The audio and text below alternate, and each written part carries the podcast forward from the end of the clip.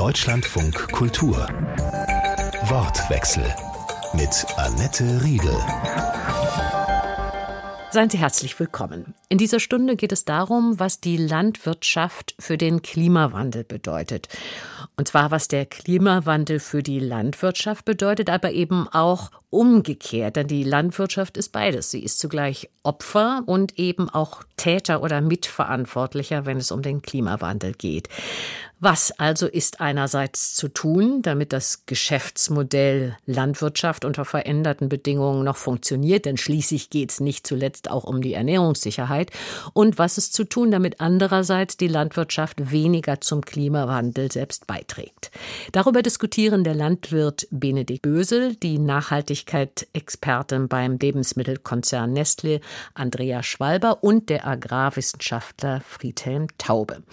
Friedhelm Taube ist Professor im Fachbereich ökologischer Landbau an der Christian Albrechts Universität zu Kiel, forscht zudem über extensive Landnutzungssysteme. Aus Ihrer Sicht, Herr Taube, ist die Landwirtschaft in erster Linie Opfer oder eben doch Täter im Sinne von Mitverursacher des Klimawandels? immer beides. Wir kennen auch die Zahlen dazu. In Deutschland äh, ist der Beitrag der deutschen Landwirtschaft zu den äh, Treibhausgasemissionen in der Größenordnung von sieben bis acht Prozent für den direkten Bereich Landwirtschaft. Dazu gehört aber natürlich auch die landwirtschaftliche Bodennutzung. Das wird in einer anderen Kategorie gezählt. Das heißt, wir liegen ungefähr bei 13 bis 14 Prozent Verursacher der Landwirtschaft ähm, in Deutschland in Bezug auf den Klimawandel im Lande. Aber auf der anderen Seite kämpfen eben die Landwirte auch häufiger mit Wetterextremen, die bekanntlich zunehmen. Ja, und das nicht erst seit diesem Jahr. In diesem Jahr war es nun sehr augenfällig und für jeden landwirtschaftlichen Unternehmer war das natürlich brutal, nach einer langen Trockenheit dann endlich zur Erntezeit äh, ernten zu wollen und dann kommt die große Regenperiode. Also subjektiv absolut nachvollziehbar extreme Belastung. Aber objektiv sehen wir tatsächlich seit äh, mehr als 20 Jahren eine Stagnation der Erträge trotz Zuchtfortschritt. Das heißt, es ist nicht nur Klimawandel, sondern es ist auch ein gewisser Anteil des Tuns der Landwirte in Bezug auf ungünstige Fruchtfolgen und viele andere Dinge mehr, die dazu führen, dass die Erträge nicht weiter ansteigen. Über die wir im Detail zu sprechen haben werden. Andrea Schwalber ist beim Lebensmittelmulti Nestle zuständig für die Nachhaltigkeit. Jetzt könnte man sagen, Klimawandel und die Übernutzung von Böden, die Herr Taube eben auch angesprochen hat, die könnte einem Lebensmittelkonzern eigentlich wurscht sein solange eben die Gewinne stimmen. Wenn sich also Nestlé anfängt, um Fragen der Nachhaltigkeit verstärkt zu kümmern, dann ist das ein Hinweis darauf, dass die Gewinne in Gefahr sind? Nein, es geht uns vor allen Dingen darum, um die Rohstoffsicherheit. Das ist das ganz große Thema. Und äh, wir haben einfach gesehen, dass jetzt gerade auch mit unserem Klimakommitment, das wir abgegeben haben, das heißt, auch wir wollen unsere Treibhausgasemissionen reduzieren. Und dazu muss man sich natürlich erstmal angucken, wo entstehen unsere Treibhausgasemissionen? Was macht den größten Anteil aus? Und da ist bei uns ganz klar festzustellen, dass gut zwei Drittel, also an die 80 Prozent der Treibhausgasemissionen aus der Landwirtschaft, aus den Rohstoffen kommen und damit auch aus der Landwirtschaft. Denn wir sind ein Lebensmittelkonzern. Unsere Rohstoffe werden nun mal in erster Linie in der Landwirtschaft angebaut genau da wollen wir auch ansetzen, gemeinsam mit unseren Lieferanten und Landwirten. Und das ist auch der Grund, warum wir uns da engagieren. Benedikt Bösel ist Landwirt, der sich mit seinem Betrieb ganz und gar der sogenannten regenerativen Landwirtschaft verschrieben hat. Würden Sie denn sagen, dass die Aussage stimmt, dass die Landwirtschaft ohne Umsteuerung zunehmend Opfer des Klimawandels wird, aber eben auch mitverantwortlich Täter also bleibt? Ja, unbedingt. Das ist zweifelsfrei der Fall. Ich glaube, es würde nur in der Ausführung ein ganz wesentliche und auch tatsächlich auf das, was wir uns fast mehr noch fokussieren müssen, Betrachtung vergessen, und zwar die Landwirtschaft und die Frage der Landnutzung als die größte und direkteste und beste Lösung gegen die Auswirkungen des Klimawandels für den Aufbau von Böden, für den Aufbau von Biodiversität. All diese Leistungen kann eben die Landwirtschaft bringen. Und das ist wirklich, was wir viel stärker in den Fokus und in den Mittelpunkt stellen müssen. Und damit einhergehen ist es eben nicht die Diskussion, ja gut, was können die Landwirte und Landwirtinnen vielleicht noch besser machen. Klar, das ist auch wichtig, das ist technisch.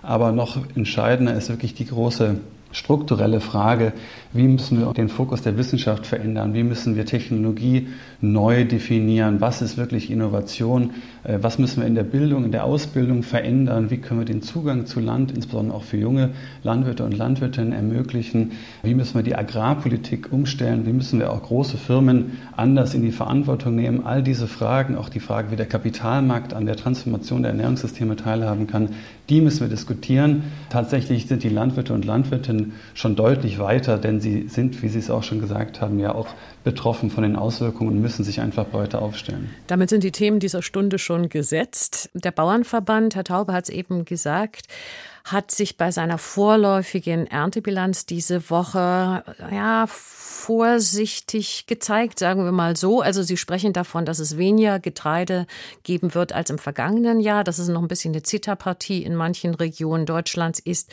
weil noch Weizen wegen der Nässe der letzten Woche auf den Feldern ist und der muss dann aufwendig getrocknet werden. Und wenn er schon gekeimt hat, bevor er eingefahren werden kann, dann taugt er nur noch für Tierfutter.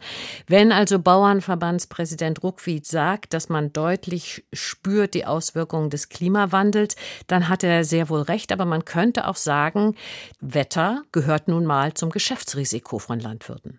Ja, das würde ich uneingeschränkt unterschreiben. Wir wissen, dass wir in dieser Klimawandelsituation sind und äh, Herr Böse wirtschaftet in Regionen, wo es noch öfter trocken wird und in der Regel wird das dann über die Bodenmärkte geregelt. Das heißt, wenn die Erträge unsicherer werden, äh, dann werden auch die Pachtpreise entsprechend sinken und dann gibt es dort entsprechende äh, Anpassungen. Und insofern ist eine Forderung, die der Bauernverband jetzt aufgestellt hat, nämlich eine Mehrgefahrenversicherung, also neben Hagel auch Trockenstress und so weiter mit zu versichern, meines Erachtens etwas kontraproduktiv, weil es eben nicht den Weg in die Transformation weist, sondern tendenziell dazu führen dürfte, dass bisherige Nutzungssysteme weitergefahren werden, weil dann ja durch die Subventionierung einer Mehrgefahrenversicherung ein Teil des Risikos auf die Allgemeinheit abgewälzt wird. Und doch ist es ja so, Herr Böse, wie sehen Sie das als Landwirt, dass drei Viertel der EU-Staaten so etwas in der Art wie diese von Herrn Taube angesprochene Mehrgefahrenversicherung kennen? Naja, also grundsätzlich ist es erstmal richtig. Wir arbeiten als Landwirte und Landwirtinnen mit dem Wetter, das eben nicht kontrollierbar ist. Und das macht auch einen großen Teil der Freude, der Komplexität, äh, der Bedeutung dieser Arbeit sicherlich aus. Nur wenn wir diesen Teilaspekt sozusagen als unser Berufsrisiko mit einbeziehen, müssen wir auch den anderen Teil mit einbeziehen, und zwar die Tatsache, dass wir als Bewirtschafter von Land und, und Wasser und Wäldern Leistungen für die Allgemeinheit erbringen. Ähm, Biodiversität, Wassergesundheit, Bodengesundheit, viele, viele weitere äh, Themen, die wir über eben die Landwirtschaft erreichen können. Und die sind dort nicht mit inkludiert. Das heißt, wenn wir sagen, ähm, wir möchten eine Landwirtschaft, die sozusagen über das Betreiben der Landnutzung solche Leistungen im Sinne der Ökologie, aber eben auch insbesondere der Gesellschaft erfüllt, dann müssen wir sozusagen einen Teil dieses Wetterrisikos als Gesellschaft auch mittragen. Ich muss aber auch sagen, dass ich von diesem Versicherungsansatz auch sehr wenig halte. Für uns ist es dieses Jahr nochmal wirklich so klar geworden. Es ist äh, schon schwer zu begreifen, wirklich. Wir, wir leben in einer Region, in der wir seit jetzt ja, sechs Jahren im Grunde genommen eine, eine Dürre hatten. Brandenburg, sehr, sehr, muss man dazu sagen, sind Sie. Genau, in Ostbrandenburg haben sehr, sehr sandige Böden, eben diese starke Dürre. Nun kommt ein Jahr, das so viel Feuchtigkeit bringt, dass wir im Grunde genommen fünf Wochen nicht in der Lage sind, auf die Felder zu fahren, um das Getreide einzuholen. Das heißt, wir haben wahrscheinlich einen Ertragsverlust, einen, einen Umsatzverlust von locker 40 Prozent. Dazu kommt, dass die Ökopreise am Markt für Getreide äh, so tief sind, wie sie noch nie waren. Da ist uns so klar geworden, einfach noch einmal mehr, dass nach unserer Erfahrung an unserem Standort, und ich glaube, das kann man schon auch etwas äh, weiter fassen, dass der einzige Weg, eine sinnvolle Anpassung unserer Ernährungssysteme, unserer landwirtschaftlichen Systeme an die Unvorhersehbarkeiten der, des Wetters der Zukunft eben anzupassen, ist ein gesundes Ökosystem, ein gesunder Boden, geschlossene, regional geschlossene Nährstoffkreisläufe und insbesondere, und das ist mit das Allerwichtigste, unabhängige Landwirte und Landwirtinnen. Das ist meines Erachtens der Weg, den wir gehen müssen. Und der ist natürlich der ein anderer Weg als die Bewahrung des Status quo. Aber über den Status quo müssen wir natürlich jetzt kritisch sprechen und wir merken immer und immer wieder, dass die Bewahrung des Status quo im Grunde genommen nicht im Sinne der Landwirte und Landwirte und auch nicht im Sinne der Gesellschaft sein kann. Nun ist es so, Frau Schwalber, dass Konzerne wie Ihr Konzern Nestle im Grunde in den letzten Jahrzehnten hauptsächlich mit Landwirten zusammengearbeitet haben, die Monokulturen betreiben. Also man braucht ja nur mal durch Mecklenburg-Vorpommern zu fahren und sieht Kilometer um Kilometer ein und desselben Anbaus, Getreide, Mais, ähnliches. Es ist ja nicht nur der Klimawissenschaftler vom Klimarat der Vereinten Nationen, Hans-Otto Pörtner, der sagt, Monokulturen im großen Stil, die sind nicht mehr aufrecht zu erhalten. Sieht man das bei Ihnen genauso? Ja, das ist ganz genau unser Ansatz. Deswegen haben wir ja auf unserer Reise jetzt auch wirklich gesagt, wir müssen das Agrarsystem ändern. Wir brauchen Agrarsysteme, die die Ressourcen erhalten und besser nutzen können und weg von diesen Monokulturen. Und genau deswegen äh, haben wir ja auch ähm, strategisch diesen Ansatz jetzt auch der regenerativen Landwirtschaft bei uns mit aufgenommen, dass wir sagen, wir wollen gemeinsam mit den Lieferanten und wir arbeiten selten oder wir beziehen nicht direkt von Landwirten, sondern wir beziehen natürlich über Lieferanten oder Weiterverarbeiter, die dann ihrerseits mit den Landwirten zusammenarbeiten. Aber wir wollen mit allen in der Lieferkette, nämlich dem Lieferanten, den Landwirten, zusammenarbeiten und dort versuchen, auf regenerative Anbaumethoden umzustellen. Kann und würde denn ein solcher Konzern wie der von Frau Schweiber für Sie ein Partner sein, Herr Böse? Also grundsätzlich ja. Ich glaube, was wir gesellschaftlich, auch medial, insbesondere in Deutschland, ein großes Problem haben, ist, dass wir immer nur von einer Überzeugung sein können und die dann sozusagen vollumfänglich als die einzige Wahrheit anerkennen und alles andere äh, ignorieren bzw. als den falschen Weg erkennen. Ich glaube, im Fall von Nestlé ist es sicherlich so, dass dieser global agierende Konzern sicherlich sehr, sehr große Baustellen hat, viele Themen, um die er sich kümmern muss. Äh, ich denke da insbesondere natürlich an die Gesundheitsauswirkungen. Äh, über 50 Prozent der Produkte, wie auch vom Haus sozusagen selber erklärt, nach. Ich denke auch äh, über, die, über die, das Verwenden von Palmöl zum Beispiel nach. Also viele, viele Baustellen, die dort angegangen werden müssen, die auch schon von Aktionärsgruppen offen angesprochen werden. Auf der anderen Seite ist es eben auch so, dass ein so großer global agierender Konzern einfach über diese Strahlkraft in der Lage ist, einfach wirklich Dinge zu verändern und natürlich auch das Kapital hat und den Innovationsgeist hat, Dinge zu verändern und eben auch äh, Menschen wie Frau Schwalber im Nachhaltigkeitsteam völlig überzeugt sind von dem Auftrag, Nachhaltigkeit äh, für das Unternehmen zu leben und gute Dinge zu entwickeln. Und da ist die Frage, wie kann man eben dann die Dinge so zusammenführen, dass sie auch wirklich sinnhaft sind und zwar nicht nur auf dem Papier, nicht nur auf der Marketingseite, sondern wirklich auch, dass dieser Wille, Dinge besser zu machen, anders zu machen, auch bei den Landwirten und Landwirtinnen ankommt. Auch für die Firma ist es interessant, die CO2-Problematik in einem sogenannten In-Setting-Verfahren natürlich dann durch die Landwirte und Landwirtinnen eben auf den Boden zu bringen. Das darf aber nicht davon abhalten, auch auf die eigenen Baustellen zu gucken und zu gucken, wie man diese Lösung fernab von der CO2-Diskussion zu einem, äh, einer Firma führen kann, die wirklich im Sinne der Ökologie und der Menschen auch arbeiten kann. Wie sieht das der Agrarwissenschaftler?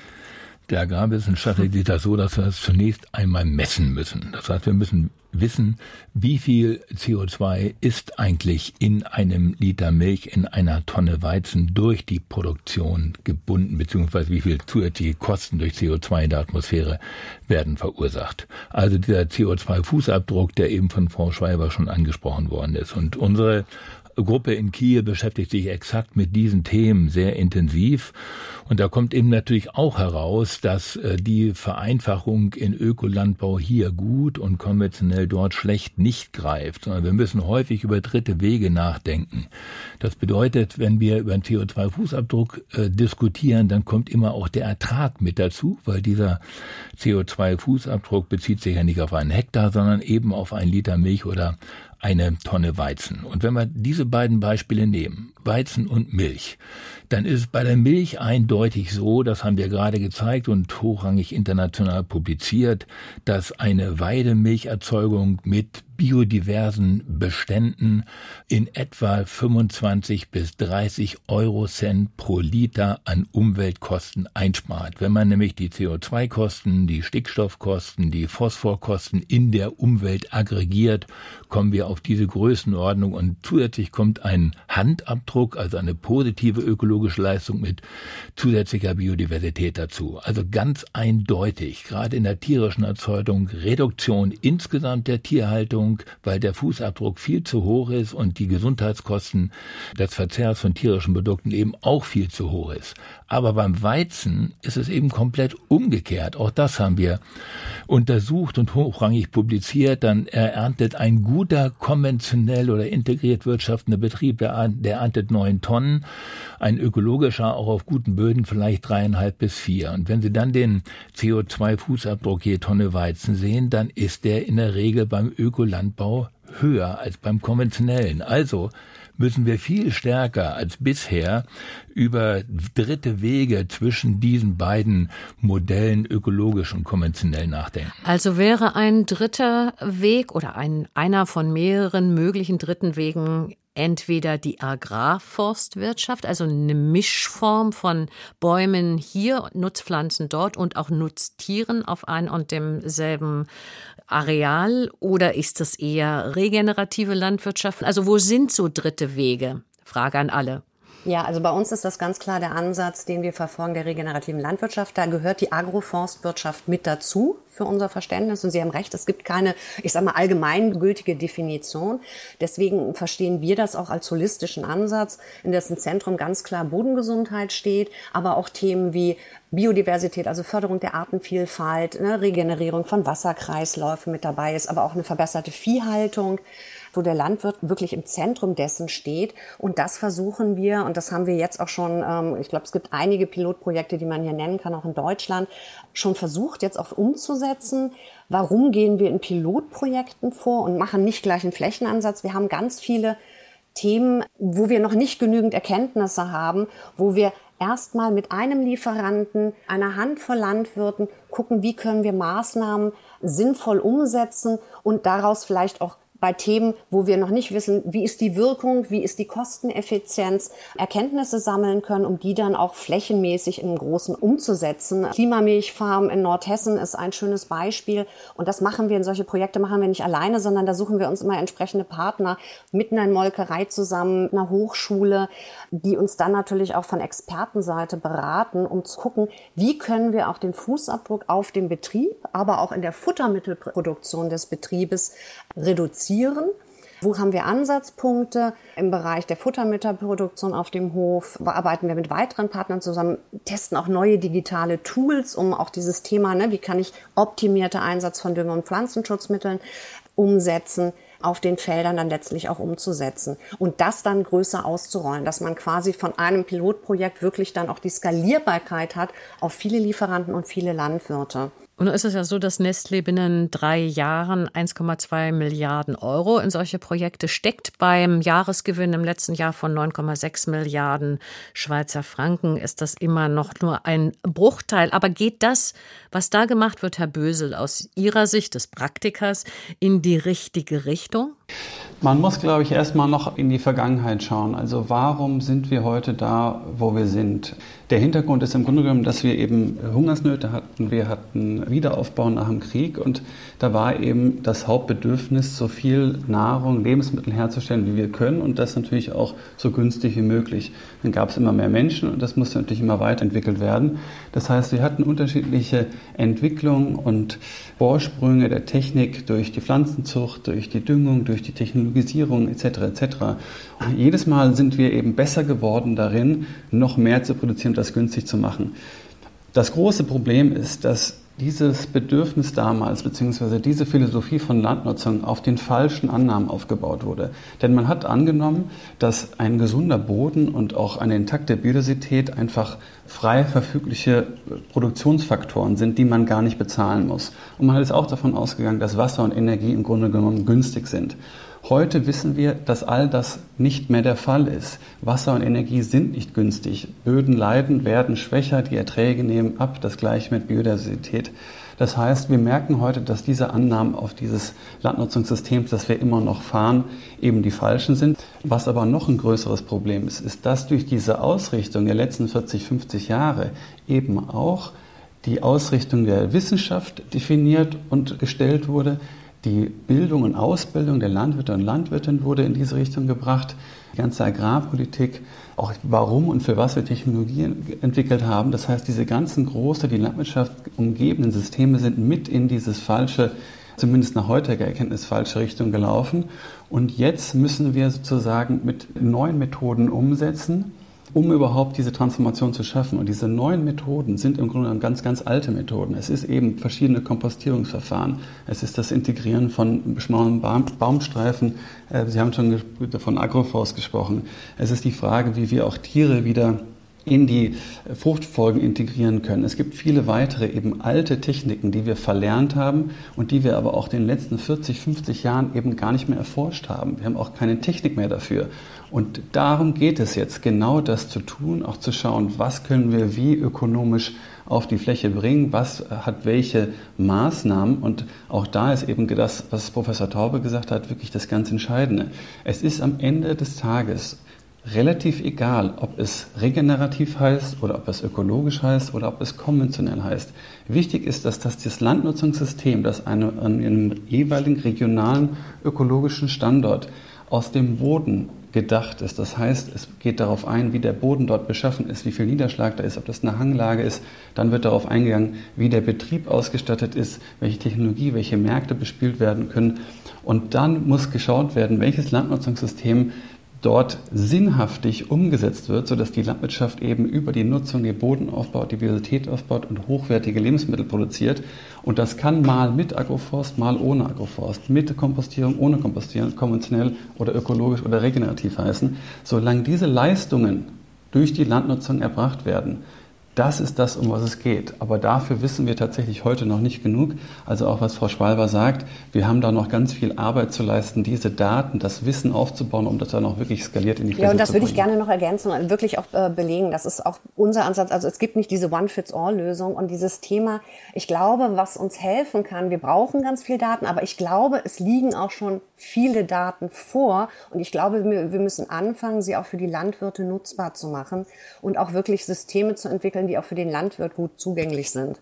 Herr Taube, jetzt gab es ja von Herrn Böse doch einen kleinen Seitenhieb in Richtung Wissenschaft. Von Ihrer Kenntnis der Wissenschaftslandschaft her, ist man denn dort bereit und in der Lage und willens, den Ansatz, die Perspektive zu ändern in der Fläche?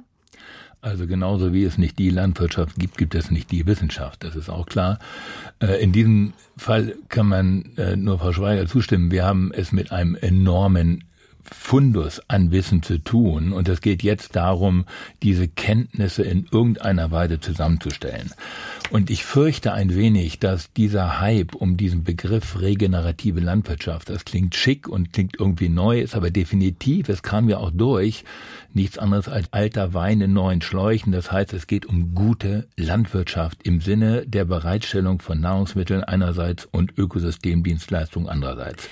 Dafür brauchen wir meines Erachtens diesen Begriff überhaupt nicht, sondern wir propagieren hier aus Kiel mit den Arbeiten, die wir durchgeführt haben, einen ganz einfachen Ansatz, der heißt Hybridlandwirtschaft. Das heißt, 50 Prozent der Fruchtfolge, die mindestens sechsgliedrig sein müsste, sind nach Ökostandards bewirtschaftet und die anderen 50 Prozent dann nach einem integrierten konventionellen Ansatz. Und wenn die Landwirten diese Rahmenbedingungen geben würden, auch über die entsprechenden politischen Maßnahmen, also die entsprechenden Transferzahlungen an die Landwirtschaft, was glauben Sie, wie schnell die sich umstellen und wie schnell die in diese Richtung agieren?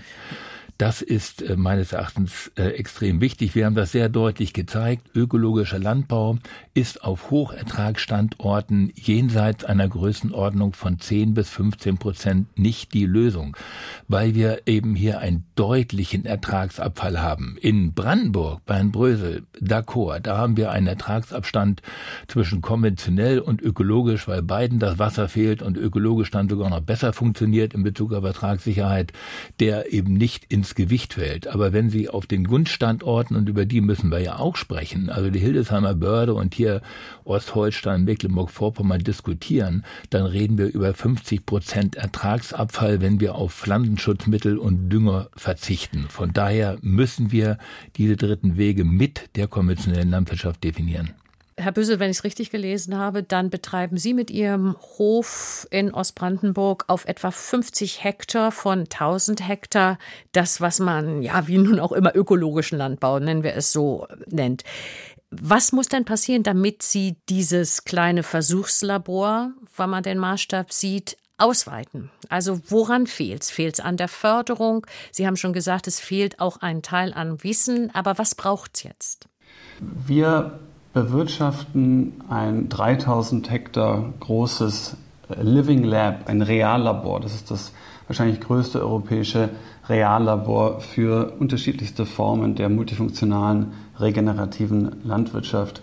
Das heißt, wir forschen mit der eigenen Stiftung und mit der Bundesregierung und vielen, vielen namhaften Bundesinstituten und anderen Forschungseinrichtungen an eben genau diesen Methoden, die tatsächlich in den letzten Jahren eben nicht erforscht wurden. Es gibt so gut wie keine Daten zu Agroforst, insbesondere keine ökonomische Daten. Es gibt noch weniger ökonomische Daten und Technik zum Thema syntropische Landwirtschaft. Es gibt so gut halt, wie halt, gar halt. Heißt nichts. was? Was, was ist syntropische Ähm, Das ist eine, die syntropische Landwirtschaft ist sozusagen eine Weiterentwicklung Agroforstlogik, wo wir eben nicht nur schnell wachsende Baumarten integrieren, sondern insbesondere auch auf Obst, auf Beeren, auf Nüsse oder auch eher Qualitätsholz setzen können. Also eine weitere fruchttragende Ergänzung eben im Ackerbau. Das heißt, aber wir wissen eben auch nicht viel, wie wir Tiere in den Ackerbau integrieren können auf Ackerflächen und zwar auch da über ein besonderes Weidemanagement enorm zum Humusaufbau beitragen können. All dieses Wissen gibt es in Deutschland nicht, wurde auch nicht erforscht in der Form.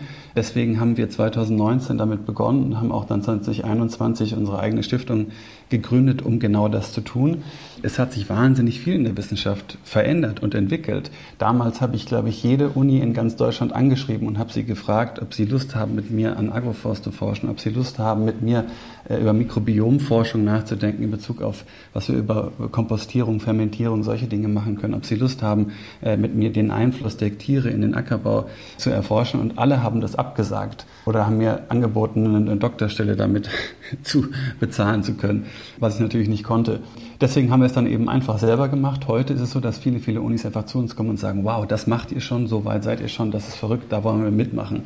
Äh, dafür sind wir total dankbar, denn genau das braucht es, eben die Zusammenarbeit mit der Wissenschaft und ich sehe das ja gar nicht und sage das auch gar nicht aus einer kritischen Perspektive, sondern es war einfach nicht etwas, was sozusagen dort groß die Menschen bewegt hat. Die Vorstellung, die Kompetenz und auch den ökonomischen Mehrgewinn der Natur im Grunde genommen zuzuschreiben, ist etwas, was extrem abstrakt ist, wenn man aus dem klassischen landwirtschaftlichen Produktionssystem kommt. Bis jetzt haben wir meistens gedacht, dass der Boden dafür da ist, die Pflanze festzuhalten, dass die komplexe Interaktion von Pflanze und Boden und Tier und Baum uns dazu befähigt, im Grunde genommen Lösungen gegen den Klimawandel zu finden. Das ist tatsächlich neu und in der Form noch nicht erforscht. Wenn Sie mich jetzt aber gefragt haben, was braucht es? Es braucht es eben genau das, was gerade passiert. Menschen begeistern sich für Landwirtschaft. Menschen fangen wieder an, mehr über Nahrung, über auch die, die Verbindung von gesundem Boden, gesunder Nahrung zu sprechen. Die Wissenschaft ist interessiert an diesen Themen, versteht, dass eben die, der rein lineare technische Weg nicht unbedingt alle Lösungen liefert. Viele Landwirte und Landwirtinnen machen sich auf den Weg. Das Einzige, was wirklich noch fehlt, ist, dass die Politik versteht, dass wir keine Zeit mehr zu handeln und sich nicht davor sträubt, auch auf der europäischen Ebene, und ich weiß, wie schwierig das ist, Mehrheiten zu finden, um wirklich die Landwirtschaft als den Schlüssel für unsere Zukunft zu sehen und den gesunden Boden als die Basis dieser Zukunft. Sie hören Deutschlandfunk Kultur. Wir diskutieren in diesem Wortwechsel über den Umbau der Landwirtschaft, die sich anpassen muss an veränderte Bedingungen durch den Klimawandel und die ihrerseits emissionsärmer und umweltschonender wird produzieren müssen. Die Worte wechseln. Die Nachhaltigkeitsexpertin beim Lebensmittelkonzern Nestlé, Andrea Schwalber, der Landwirt Benedikt Bösel, den Sie eben hörten, und der Agrarwissenschaftler Friedhelm Taube. Wenn wir über Mischformen geredet haben, gehört dann in diese Mischung auch, dass wir künftig Windräder oder Solarpaneele in der Mischung mitdenken müssen?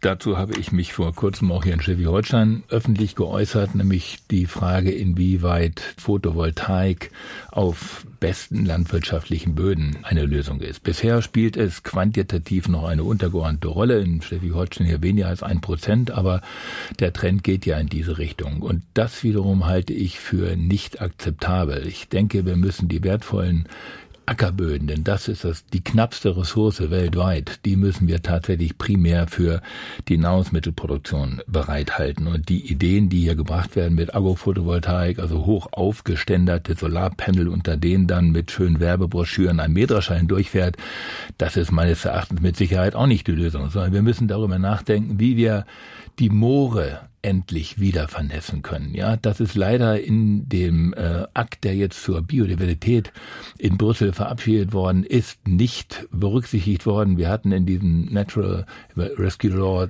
eigentlich ursprünglich festgesetzt, dass die Moore wieder vernässt werden müssen. Das ist rausgestrichen worden. Und wenn wir äh, Klimaschutz betreiben wollen in der Landwirtschaft, dann müssen die Moore wieder nass gemacht werden. Und um Landwirten, die dort in der Regel ja von der Milcherzeugung heute leben, eine alternative Einkommensquelle zu gewährleisten, ist es geboten, dort Naturschutz, Bereitstellung von Energie als alternative Einkommen für Landwirte bereitzustellen. Bevor wir auf die EU-Ebene genauer schauen, auch an die beiden anderen die Frage, Windräder oder eben auch Solarpaneele in die Mischung tun? Denn es gibt ja durchaus die Haltung, dass Solarpaneele sogar Gutes tun können, indem sie die notwendige Verschattung, Stichwort Klimawandel, Stichwort größere Hitze, größere Sonneneinstrahlung leisten können. Also ich habe mich äh, dieses Jahr sicherlich sechs Monate ganz intensiv mit dem Thema Agri-Photovoltaik beschäftigt. Ähm, eine Logik, ähm, die bei uns sozusagen so strukturiert wäre, dass äh, die Paneele von Nord nach Süd ausgerichtet gewesen wären, und zwar auf einer dreieinhalb Meter hohen Konstruktion, wo dann auf einer Achse die Paneele installiert sind und stehen fast 13,5, 14 Meter auseinander. Das heißt, man kann dort nach wie vor auch mit einem 12 Meter breiten äh, Mähdrescher durchfahren. Auf dem Papier kann man dieses System rechnen, wie man möchte. Es kommt immer ein positiver Ertrag raus, selbst wenn man dort keine Landwirtschaft mehr leisten soll.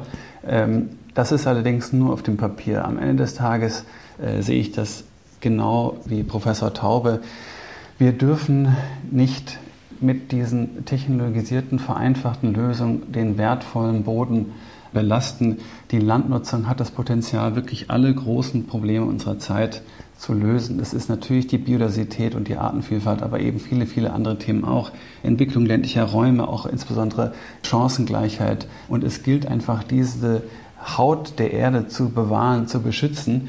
Eine solche Technologie ähm, hilft uns dabei nicht, denn wir brauchen die Sonneneinstrahlung für Photosynthese, denn die Photosynthese ist das, wie wir über Pflanzen, auch insbesondere Interaktion mit Tieren, große, große Mengen Kohlenstoff im Boden speichern können, den, den Planeten auch insbesondere kühlen, den Wasserkreislauf wieder in Gang setzen. Also das sind die Themen, auf die wir uns fokussieren müssen. Stromerzeugung äh, können wir sicherlich auch auf anderen Flächen ordentlich hinbekommen. Ich denke, das Thema Wind ist ja schon einigermaßen etabliert. Äh, wer die Chance dazu hat, äh, das zu nutzen und zu integrieren, ist sicherlich noch ein interessantes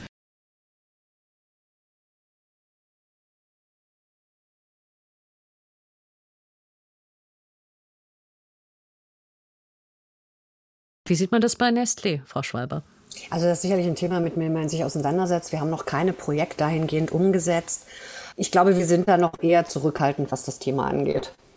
Wie stellen Sie sich denn zu dem, was auf Brüsseler Ebene passiert? Das Stichwort fiel eben schon von Herrn Bösel, EU-Agrarreformen. Man kann festhalten, dass man sich auch auf der europäischen Ebene, die ist ja nicht ganz unwichtig, in eine Richtung bewegt, wo man sagt, wir brauchen eine andere Agrarpolitik. Sie muss nachhaltiger sein, sie muss klimafreundlicher sein, weniger auf Größe und Masse setzen, wie bisher in der industriellen Landwirtschaft nahezu vorgegeben.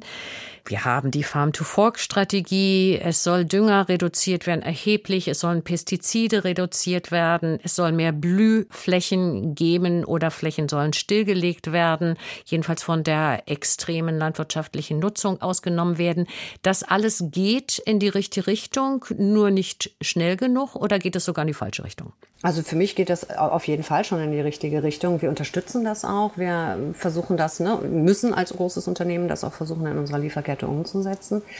Ich glaube, was ganz wichtig ist, und das ist auch so ein bisschen das, was uns in Projekten Landwirte auch immer wieder zurückspielen, ist, äh, dass bei den ganzen Bemühungen die Landwirte, glaube ich, so ein bisschen Sorge haben, dass sie so ein bisschen auf der Strecke bleiben, dass vieles von den guten Sachen, die jetzt umgesetzt werden und derzeit auch noch finanziert werden, so in einem schleichenden Prozess jetzt zu einem Standard und zu gesetzlichen Vorgaben werden.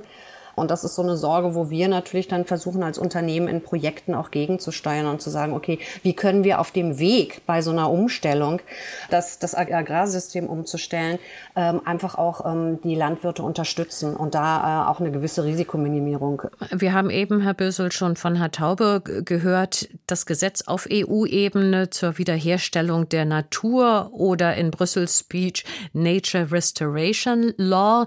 Das soll die Ökosysteme wiederherzustellen helfen und den Verlust biologischer Vielfalt stoppen. Also das kann von Wiedervernässung von Mooren über Renaturierung von Flussauen gehen bis zum Umbau von Meldern zu Mischwäldern.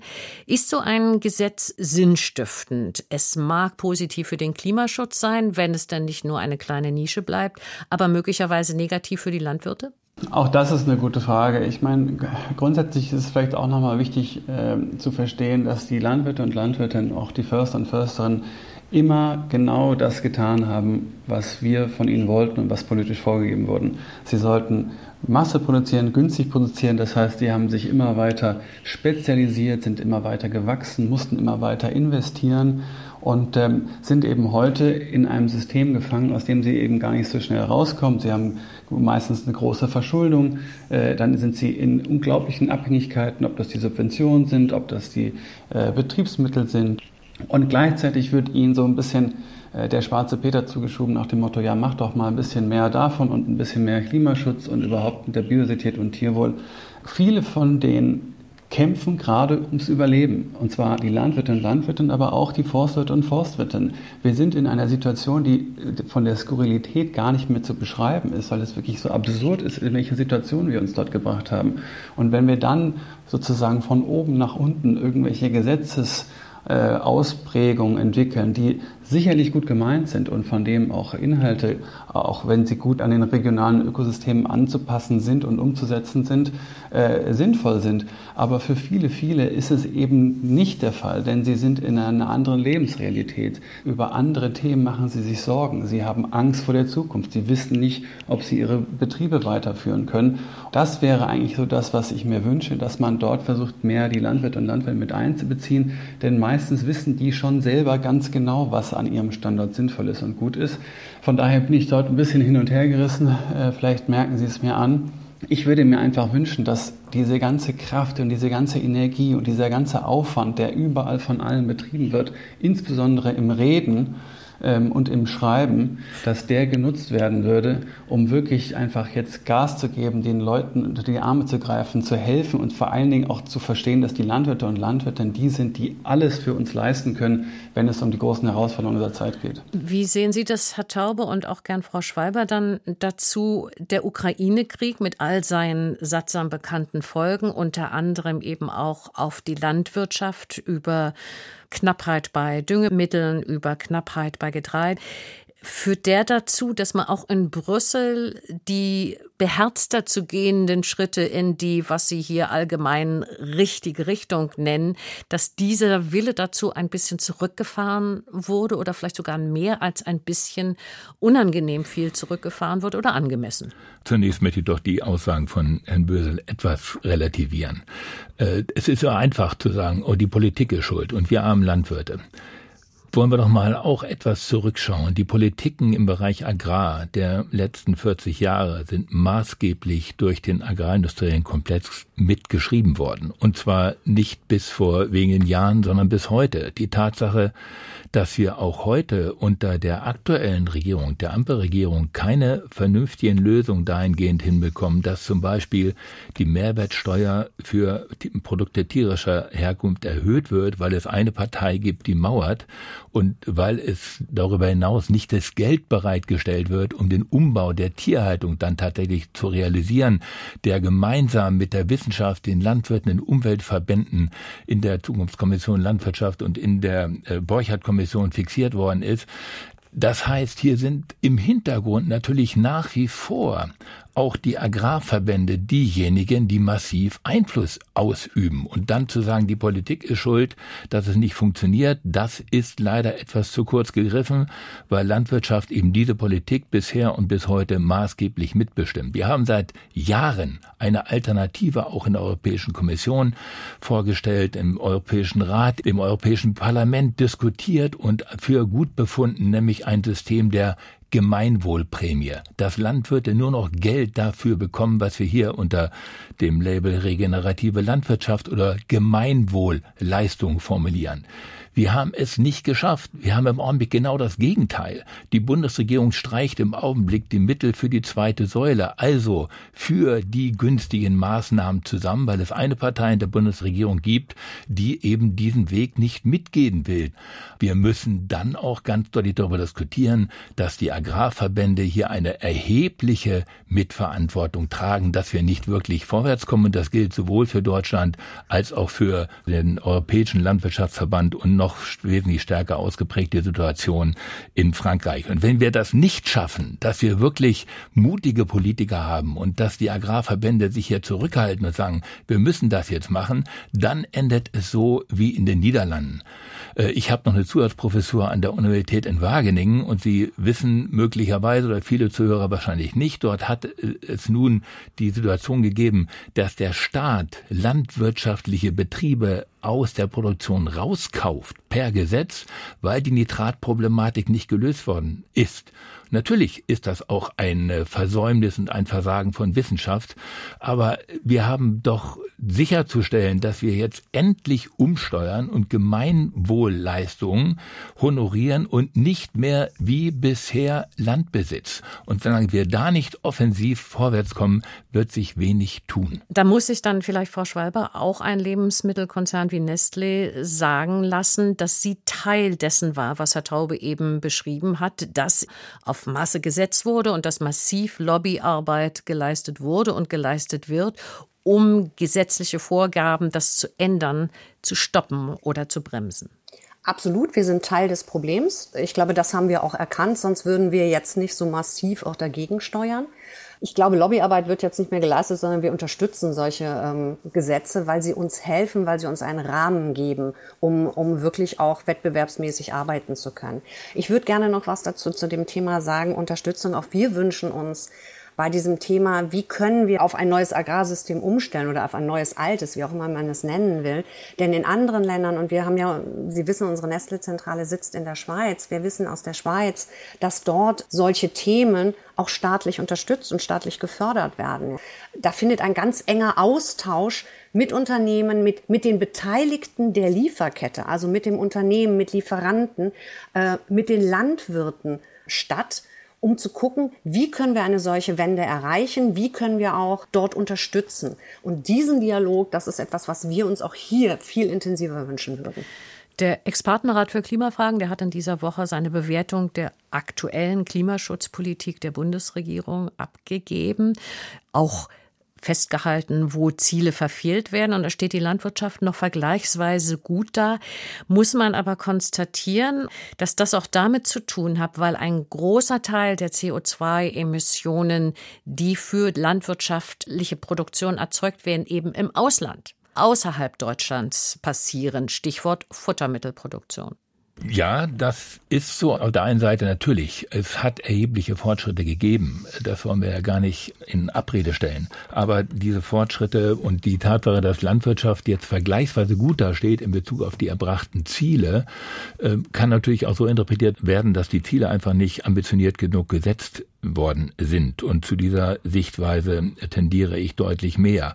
Äh, wenn wir uns vorstellen, dass wir bis 2045 klimaneutral sein wollen, einige Bundesländer ja bis 2040, dann bedeutet das nur an einem Beispiel, am Beispiel Stickstoff, dass wir im Augenblick noch bei knapp 100 Kilogramm N-Überschüssen liegen, dann aber innerhalb der nächsten 15 Jahre bis 20 Jahre maximal auf die Hälfte runter müssen. Das heißt, wir sind erst am Beginn eines Transformationsprozesses. Und das zu vermitteln, ist viel, viel wichtiger, als äh, jetzt in Detaildiskussionen abzugleiten, weil viele Landwirte das eben überhaupt noch nicht verinnerlicht haben, dass wir in diesem Transformationsprozess sind. Sie haben gerade, Frau Riedel, angesprochen, äh, den Ukraine-Krieg. Und da haben wir als Reaktion gesehen, also jetzt können wir endlich wieder richtig produzieren dafür, wo wir da sind. Wir können die Welt ernähren und wir müssen jetzt nicht mehr vier Prozent Stilllegung durchführen, sondern man hat durchgedrückt der Verbände, dass eine Halbierung der Stilllegungsflächen vollkommen kontraproduktiv für unsere eigentlichen Gesamtziele dann zumindest kurzfristig realisiert worden ist. Also das deutlich zu machen, äh, dass wir mindestens 50 Prozent der Tierhaltung weiter reduzieren müssen in Deutschland in den nächsten 15 Jahren und damit die Landwirte nicht allein zu lassen, das bedeutet, dass man den Mut hat, auch in schwierigen politischen Umwelten zu sagen, Fleisch muss eben nicht noch zusätzlich durch einen reduzierten Mehrwertsteuersatz subventioniert werden, sondern wir müssen die echten Preise versuchen wiederzugeben und das ist der erste Schritt in diese Richtung. Es wird dann immer so getan, getan, als ob äh, prekäre Familien dann nicht mehr Fleisch essen dürften. Natürlich muss man das sozial abpuffern, aber diesen Weg zu gehen, der durch die Wissenschaft eindeutig formuliert worden ist, um diese Klimaneutralität zu erreichen, das fehlt mir in den großen Linien sehr, sehr deutlich. Wenn es um den Klimawandel geht und wenn es darum geht, dass die Landwirtschaft weniger Klimagase produzieren soll, aber auf der anderen Seite auch mit dem, was schon passiert, in der Natur aufgrund des Klimawandels umgehen soll, dann fällt immer wieder ein Stichwort Gentechnologie.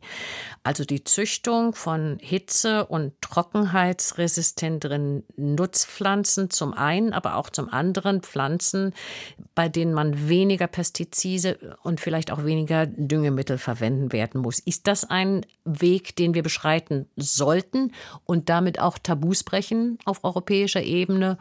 Und Umdenken stattfinden muss?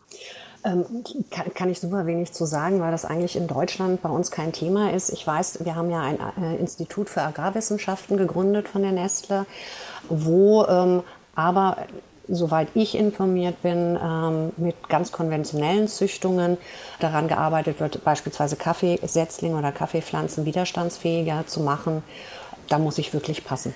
Aber aus Sicht der Nachhaltigkeitsexpertin, die Sie sind, sehen Sie denn, dass das ein Weg sein kann? Ich glaube, wenn überhaupt, kann es nur ein ergänzender Weg sein.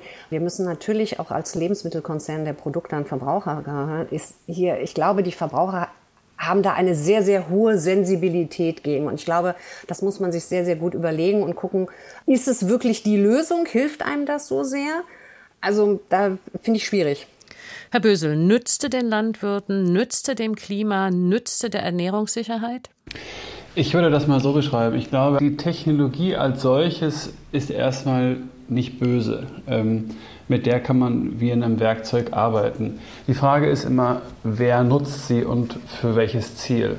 Ich glaube, sofern es aus einem kommerziellen äh, Setting heraus, also eine Firma, die sozusagen ein Produkt verkaufen möchte und Geld verdienen will, genutzt wird, haben wir immer das Problem, dass der Fokus auf Profitmaximierung der Firma immer zur Lasten der Gesellschaft und der Ökosysteme kommt, insbesondere wenn wir die ökologisch-sozialen Kosten der Produktion eben nicht mit einpreisen. Das heißt, dieses Werkzeug zu nutzen, um noch mehr Geld verdienen zu können, noch mehr Landwirte und Landwirtinnen in Abhängigkeiten zu bringen, noch mehr Kontrolle äh, über das zu haben, was sozusagen draußen auf den Feldern passiert, ist sicherlich genau das Gegenteil von dem, was wir brauchen. Ich glaube, wichtig ist auch nochmal zu verstehen, der Klimawandel bedeutet nicht, dass es immer einfach jetzt trockener wird oder immer feuchter wird. Der Klimawandel bedeutet Unvorhersehbarkeit. Und keine Technologie kann auf Unvorhersehbarkeit eingestellt werden. Auch beim genmanipulierten Saatgut oder Pflanzen, wie auch immer, musst du dich entscheiden für entweder zu viel Trockenheit oder zu wenig Trockenheit. Wenn nur das Wetter, so wie dieses Jahr, genau das Gegenteil ist von dem, was du sonst hast, dann wirst du mit diesem äh, gewählten Produkt völlig auf die Nase fallen. Das Einzige, was damit umgehen kann, sind intakte Ökosysteme, sind gesunde Boden- und resiliente Ökosysteme. Das heißt, wenn es einen ethischen Beirat gäbe, der über die Verwendung des Instrumentes sozusagen in einer Open-Source-Logik verhandeln und, und entscheiden darf und das sozusagen im Sinne der Gesellschaft und der Ökosysteme eingesetzt werden kann, was aktuell auf gar keinen Fall der Fall ist, ist es ein interessantes Instrument und man sollte sich damit beschäftigen. An den Wissenschaftler nochmal die Frage gerichtet. Ähm, die Kritiker sagen, also wir, wir müssen vielleicht kurz festhalten, wir reden hier nicht von irgendwelchen Mischungen von verschiedenen Spezies, irgendwelche Horrorwesen oder Pflanzen, die da entstehen sollen, sondern wir reden von einem Verfahren der Genomeditierung, die bedeutet, dass man züchtet, wie man auch konventionell züchtet, dass das Ganze nur sehr, sehr viel schneller passiert. Diejenigen, die das kritisch sehen, äh, sehen es auch aus einem anderen Blick nochmal als dem von Herrn Bösel. Die sagen nämlich, es würde den Umbau der Landwirtschaft bremsen. Die Monokulturen blieben, weil wir könnten ja einfach so weitermachen wie bisher. Wir hätten nur die resistenteren Pflanzen. Ja, also zunächst einmal würde ich für unsere deutsche und europäische Perspektive eins festhalten wollen. Die Erwartung, dass wir auch mit CRISPR-Cas, also mit diesen molekularbiologischen Methoden, also Gentechnik zweite Generation, wie immer wieder das nennen wollen, äh, deutliche Ertragssteigerungen bei uns realisieren können, die halte ich für nicht realistisch. Einfach deshalb, weil wir auf Hochertragsstandorten lokalisiert sind und die Werkzeuge, die gerade schon angesprochen wurden von Herrn Bösel, dass wir hier also mit äh, gentechnischen Veränderungen oder CRISPR-Cas-Methoden äh, bestimmte Eigenschaften günstiger gestalten können, die werden nicht zu Mehrerträgen führen, weil wir in Bezug auf die Ertragspotenziale sehr, sehr, sehr gut sind. Aber Wenn vielleicht zu weniger Verlusten führen. Das ist ja nein, der Ansatz, ja, den die Befürworter sagen. Ja, der, genau. Und das ist ein Punkt, den muss man tatsächlich diskutieren. Das heißt, wenn wir uns jetzt eine chemiefreie, theoretisch chemiefreie Pflanzenschutzindustrie vorstellen wollen, weil wir doch Bedenken haben, dass Metabolite von Pflanzenschutzmitteln dann immer wieder in aquatischen Ökosystemen gefunden werden, dann wird man sich dieser alternativen Frage widmen müssen. Und da gibt es massiv Forschung dazu. Und äh, ich denke, das ist auch gut so. Und das ist eine evolutionäre Entwicklung.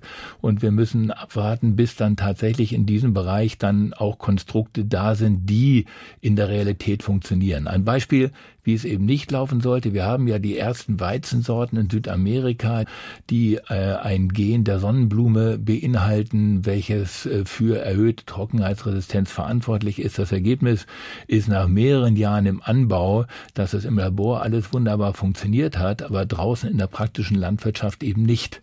Und das sind Standorte, wo wir tatsächlich beim Ertrag noch Potenziale sehen. Das ist alles nicht so einfach. Aber ich plädiere dafür, in Bezug auf die Forschung natürlich in diesem Bereich vergleichsweise offen zu sein und äh, damit auch die Möglichkeiten, chemischen Pflanzenschutz einzusparen in Bereichen, wo wir ansonsten auch mit Fruchtfolgestaltung und so weiter eben nicht weiterkommen. Beispiel Kraut- und Knollenfäule bei der Kartoffel. Sich dort diese Potenziale äh, aus einer bestimmten Überzeugung von vornherein wegzunehmen, halte ich nicht für geboten.